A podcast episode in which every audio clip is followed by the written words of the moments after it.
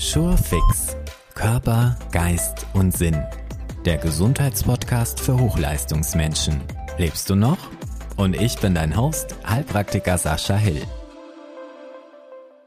Willkommen, willkommen zu dieser neuen und ja auch sehr besonderen Episode. Es geht um den unerfüllten Kinderwunsch aus meiner ganzheitlichen Sicht und ähm, vor allem auch um die Ursachen und die natürlichen Optionen, die es da vielleicht gibt mm, und die mir so in den letzten zehn Jahren in meiner Heilpraktikerpraxis und in der Arbeit mit vielen hundert Paaren selbst begegnet sind, ähm, sehr hilfreich gewesen sind. Das ist so eine Essenz aus ja der Arbeit der letzten Jahre in der Begleitung der Kinderwunschpaare hier bei mir in der Praxis. Und vielleicht ist es ja bei dir auch so, wenn man sich mit diesem Thema beschäftigt, dann hast du unter Umständen schon den ein oder anderen Podcast dazu gehört oder was gelesen oder vielleicht sogar selber schon eine Kinderwunschbehandlung hinter dir, die möglicherweise nicht erfolgreich war. Und meine Erfahrung ist, gerade bei den Paaren, die sich so sehr nach einem Baby sehnen, stellt sich nach einer gewissen Zeit auch ja eine ganz schöne Frustration ein. Einerseits, weil man sozusagen den wahren Schlüssel nicht findet und andererseits ist gleichzeitig da aber trotzdem noch dieses Fünkchen Hoffnung, was einen dann auch antreibt, weiterzumachen.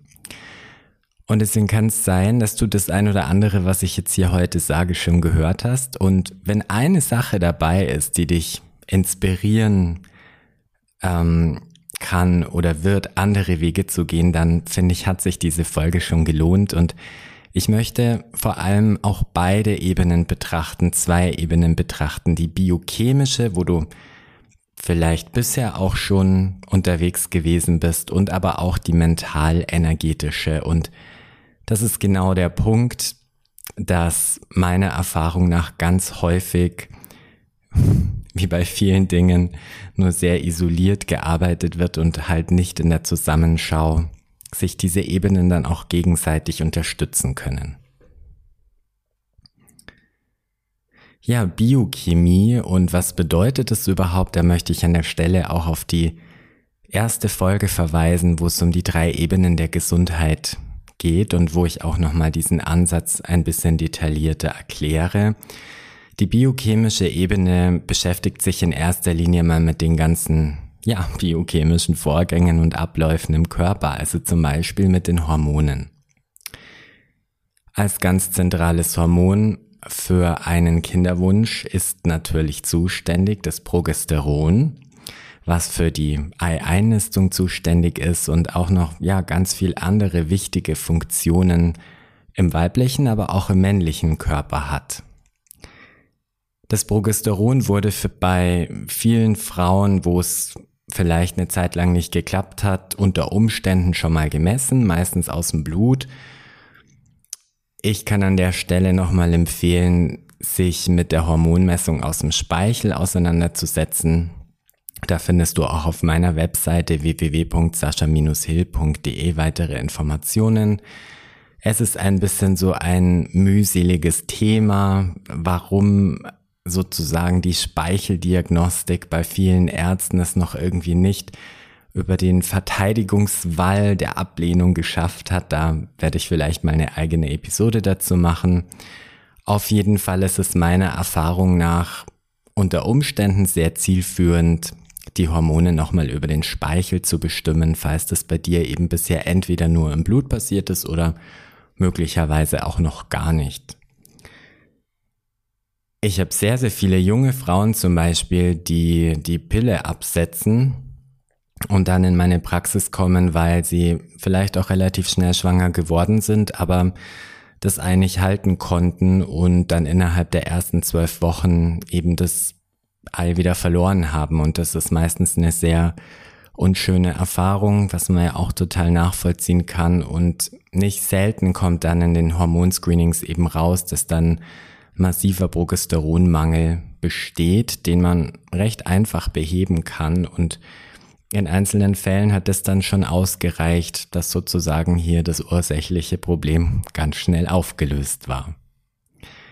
Also die Hormone nehmen natürlich einen ganz wichtigen Stellenwert ein und deswegen kann ich das häufig auch nicht nachvollziehen, wie sein kann, dass man als Frau also in irgendeine Kinderwunschklinik geht und ohne dass man dort überhaupt erstmal richtig nachschaut, ob der Körper alles hat, was er bräuchte, um seine Abläufe ähm, ja ordentlich machen zu können, Stattdessen werden häufig irgendwie so Standardprogramme ähm, verkauft mit irgendwelchen Hormonspritzen und ähm, ja, das wird meiner Meinung nach der individuellen Situation und Kinderwunschbehandlung ist etwas ganz, ganz Individuelles, wo häufig wirklich man überhaupt die eine mit der anderen Frau gar nicht vergleichen kann in dem, was da eben gebraucht wird.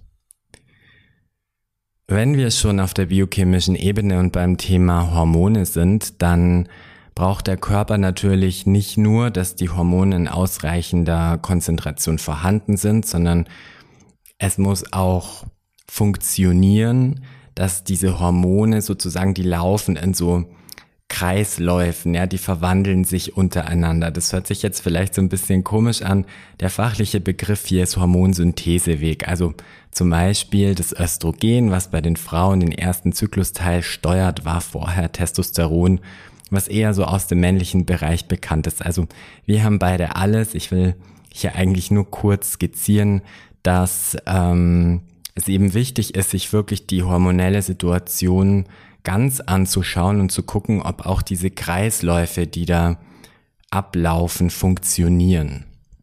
Und falls die eben nicht funktionieren, braucht es unter Umständen hier Unterstützung auf der biochemischen Ebene in der Taktgebung. Und das ist was, was meiner Erfahrung nach in der Schulmedizin überhaupt nicht existiert, obwohl in jedem Biochemiebuch, das sich da schwerpunktmäßig beschäftigt, kann man diese Hormonsynthesewege nachlesen. Neben den Hormonen ist auf der biochemischen Ebene natürlich auch wichtig, dass der Körper mit allem versorgt ist, was er braucht, um selbst Hormone bilden zu können, um gescheite Zellteilung machen zu können, ja, so, um sozusagen in sich kraftvoll und ordentlich zu funktionieren. Mein Steckenpferd sind da ja so ein bisschen die Mikronährstoffe, sprich Mineralien, Vitamine, äh, Aminosäuren. Und ich bin da ein ganz großer Fan auch hier erstmal wirklich zu messen und nachzuschauen. Das kann man über sogenannte Mikronährstoffprofile im Blut machen, was hier denn möglicherweise überhaupt fehlt äh, und dann auch nur gezielt aufzufüllen und nicht irgendwelche Standardprodukte einzunehmen, ähm, wo der Laie häufig auch gar nicht die Qualität beurteilen kann und zum anderen dann häufig Dinge eingenommen werden, die vielleicht überhaupt nicht nötig sind oder sogar in höherer Dosierung schädlich sein können. Ein weiterer Faktor auf der biochemischen Ebene kann natürlich sein, dass wenn das Alter schon etwas fortgeschritten ist und damit automatisch weniger Eier zur Verfügung stehen, dass die Wahrscheinlichkeit natürlich dann auch so ein Stück weit abnimmt einer erfolgreichen Befruchtung. Und gerade dann, wenn dein AMH-Wert, also das Anti-Müller-Hormon, was vielleicht schon mal bestimmt wurde, etwas niedriger ist, als es ja für ein erfolgreiches Kinderwunschvorhaben sein sollte, gerade dann ist die Optimierung dieser Faktoren drumherum meiner Meinung nach besonders wichtig.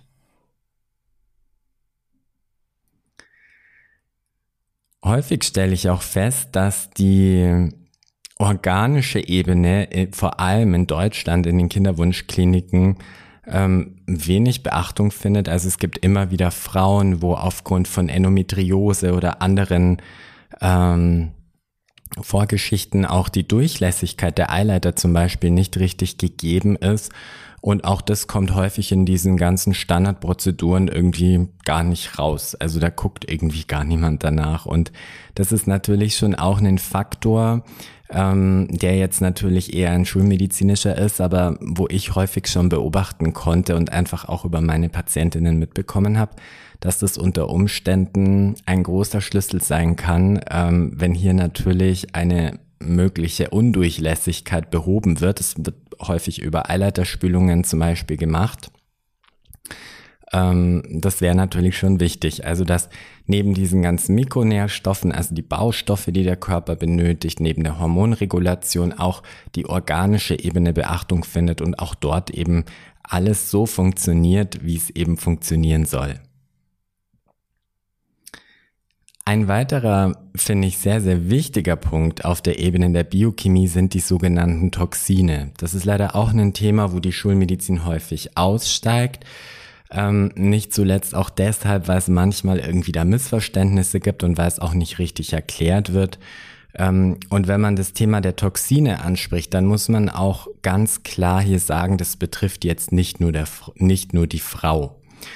Ähm, was können Toxine sein? Also Toxine können zum Beispiel Zahnherde sein, die entweder der Mann oder auch bei der Frau im Mund sind im Sinne von ähm, stillen Entzündungen, die da im Knochen vor sich hin äh, arbeiten oder wurzelbehandelte Zähne oder Schwermetallbelastungen durch Amalgam. Ähm, all das können Sachen sein, die natürlich den Körper in seiner Regulationsfähigkeit hemmen, ja, weil er damit beschäftigt ist, äh, zu versuchen, diese Giftstoffe irgendwie abzutransportieren. Und dann ähm, sind natürlich noch ganz viel andere Dinge um uns herum in unserem Leben, ja, Umwelteinflüsse, das Arbeitsumfeld. Also ich hatte einige Paare schon, wo wir festgestellt haben, dass der Mann in einem Arbeitsumfeld unterwegs war, gerade so im Fabrikbereich, wo einfach ähm, Stoffe um ihn herum waren, die den Körper stark belastet haben. Ähm, all das lässt sich ja heutzutage auch sehr, sehr gut mit Labormedizin ähm, feststellen und messen. Also das eine mehr, das andere weniger. Ähm, ich kann nur Mut machen, sich da so ein bisschen zu beschäftigen und wirklich da auch eine Expertin oder einen Experten zu wenden, ähm, um dieses Thema der Toxine sich nochmal genauer anzuschauen. Auch E-Smog kann da eine Rolle spielen. Also es ist sicherlich für die Spermienqualität oder überhaupt das ganze Vorhaben an sich sehr kontraproduktiv, wenn die Fritzbox neben dem Kopfkissen am Bett hängt.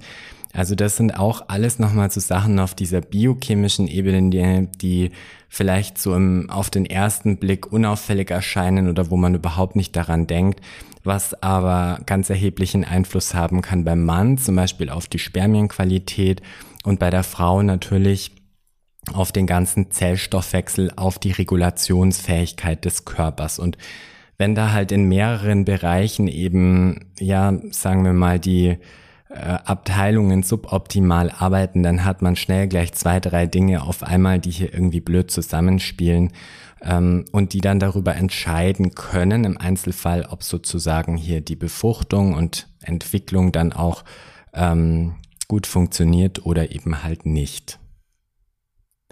Das war jetzt schon recht viel auf der biochemischen Ebene. Wie gesagt, wer dazu da im Detail Fragen hat oder daran arbeiten möchte, kann sich jederzeit gerne direkt an mich wenden. Ähm, ich habe außerdem auf meiner Webseite, wenn du auf www.sascha-hill.de slash podcast gehst, die Möglichkeit eingerichtet, mir direkt Fragen zu stellen oder Themenvorschläge zu machen. Wir werden dann in regelmäßigen Q&As diese Fragen in Form von Sprachnachrichten gerne auch abspielen und einblenden und dann werde ich eben versuchen, so gut es mir möglich ist, darauf zu antworten. Und ich fände es wahnsinnig schön, wenn sich möglichst viele auch beteiligen mit ihren Fragen und Themenwünschen, damit dieser Podcast eben was Interaktives ist, wo, ja, wo auch du Antworten bekommst und wo die Themen sozusagen auch durch euch leben und wachsen. Ich habe ja gesagt am Anfang, mir ist auch diese mental-energetische Ebene wichtig. Warum? Weil wir auf den drei Ebenen der Gesundheit gelernt haben, dass es natürlich eine wechselseitige Beeinflussung gibt und dass auch die mental-energetische Ebene die körperliche Ebene beeinflussen kann, was ja in einer, in einer ganzheitlichen Sichtweise völlig äh, logisch auch sein muss. Und mental-energetisch sind eigentlich nochmal zwei Ebenen, die man getrennt voneinander anschauen möchte oder sollte. Ich will jetzt da einfach nur nochmal ein paar Ideen dazu reingeben. Also die mentale Ebene vor allem, da kann es natürlich schon sein, durch die eigene Geschichte, durch das, wie wir aufgewachsen sind, ähm, durch die eigene Biografie, dass es vielleicht unbewusst wirksame Glaubenssätze gibt oder unbewusst wirksame Überzeugungen. Ähm, und das Wort unbewusst sagt auch schon, dass es uns nicht bewusst ist. Das heißt also, auch wenn bei dir jetzt da vielleicht erstmal so eine Abwehrreaktion kommt, ähm, dann hier immer nochmal die Erklärung, dass unbewusst natürlich bedeutet, wir machen das nicht bewusst oder wir machen das jetzt auch nicht mit Absicht, sondern da kann was wirksam sein, ähm, was wir eben einfach nicht auf dem Schirm haben und wo wir vielleicht, wenn wir uns auf die Suche machen, ja, und es entdecken und erforschen, auch ganz abgefahrene Zusammenhänge rausfinden, die so vom Kopf her gar nicht logisch sind, aber eben trotzdem halt wirksam waren. Und die Wirkung des Unbewussten kann man im Körper auch wunderbar selbst äh, ja herausfinden oder erfahren. Alleine, dass unser Herz von selbst schlägt, dass unsere Atmung von selber sozusagen passiert.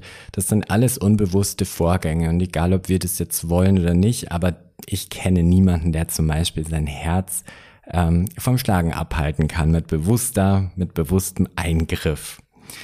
Und ich finde diese Arbeit an diesen ähm, unbewussten Themen sehr, sehr spannend, weil es nämlich für mich so ist, dass wenn ich mich ähm, auch zum Beispiel ergänzend zu einer schulmedizinischen Kinderwunschbehandlung auch auf dieser mentalen Ebene beschäftige, dann habe ich das Verbindungsglied zwischen Körper und Geist, ja, zwischen den Vorgängen, die da sind und eben das, was auf der geistigen Ebene passiert. Und viele Studien haben nachgewiesen, wie effizient ähm, auch zum Beispiel in Form von Visualisierung ähm, der Körper über den Geist beeinflusst werden kann. Und so geht es in beide Richtungen. Man kann ihn nicht nur darüber beeinflussen, sondern, sondern man kann darüber auch Informationen aus der Körperintelligenz herausgewinnen. Ich mache das zum Beispiel mit meinen Patienten in Form eines Selbstheilungstrainings, was auch wunderbar online funktioniert im 1 zu 1 Kontakt.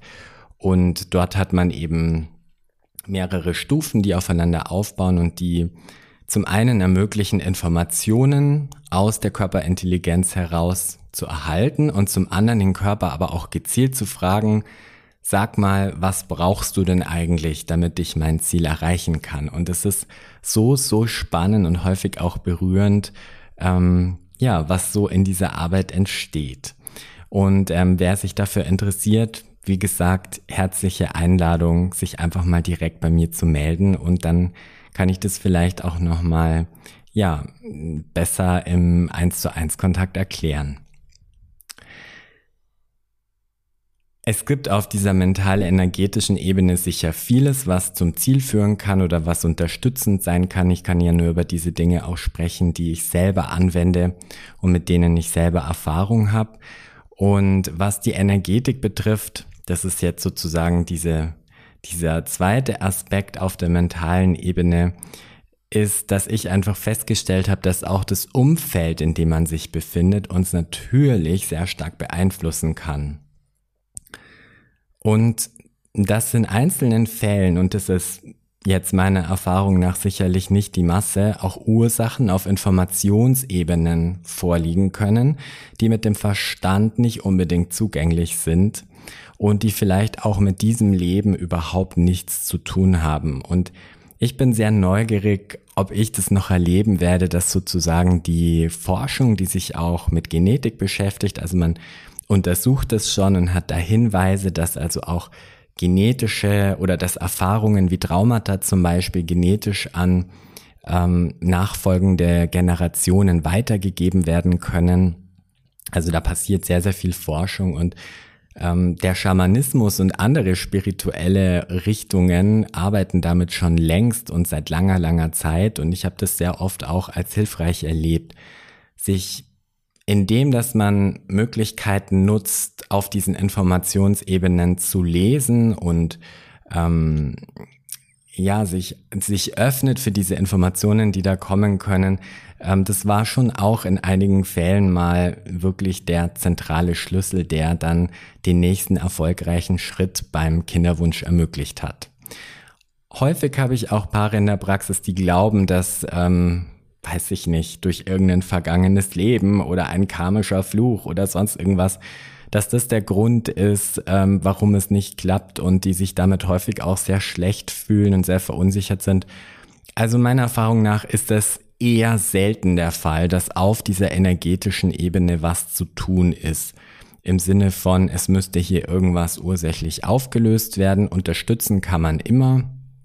Ähm, aber in den meisten Fällen sind die anderen Ebenen und Aspekte, die ich angesprochen habe, tatsächlich die, wo man dann, wenn man ein bisschen genauer auch schaut, ähm, ja, durchaus das ein oder andere findet, wo eben noch nichts getan wurde oder wo auch dann deutlicher Handlungsbedarf, vor allem aus naturheilkundlicher Sicht natürlich bestehen würde.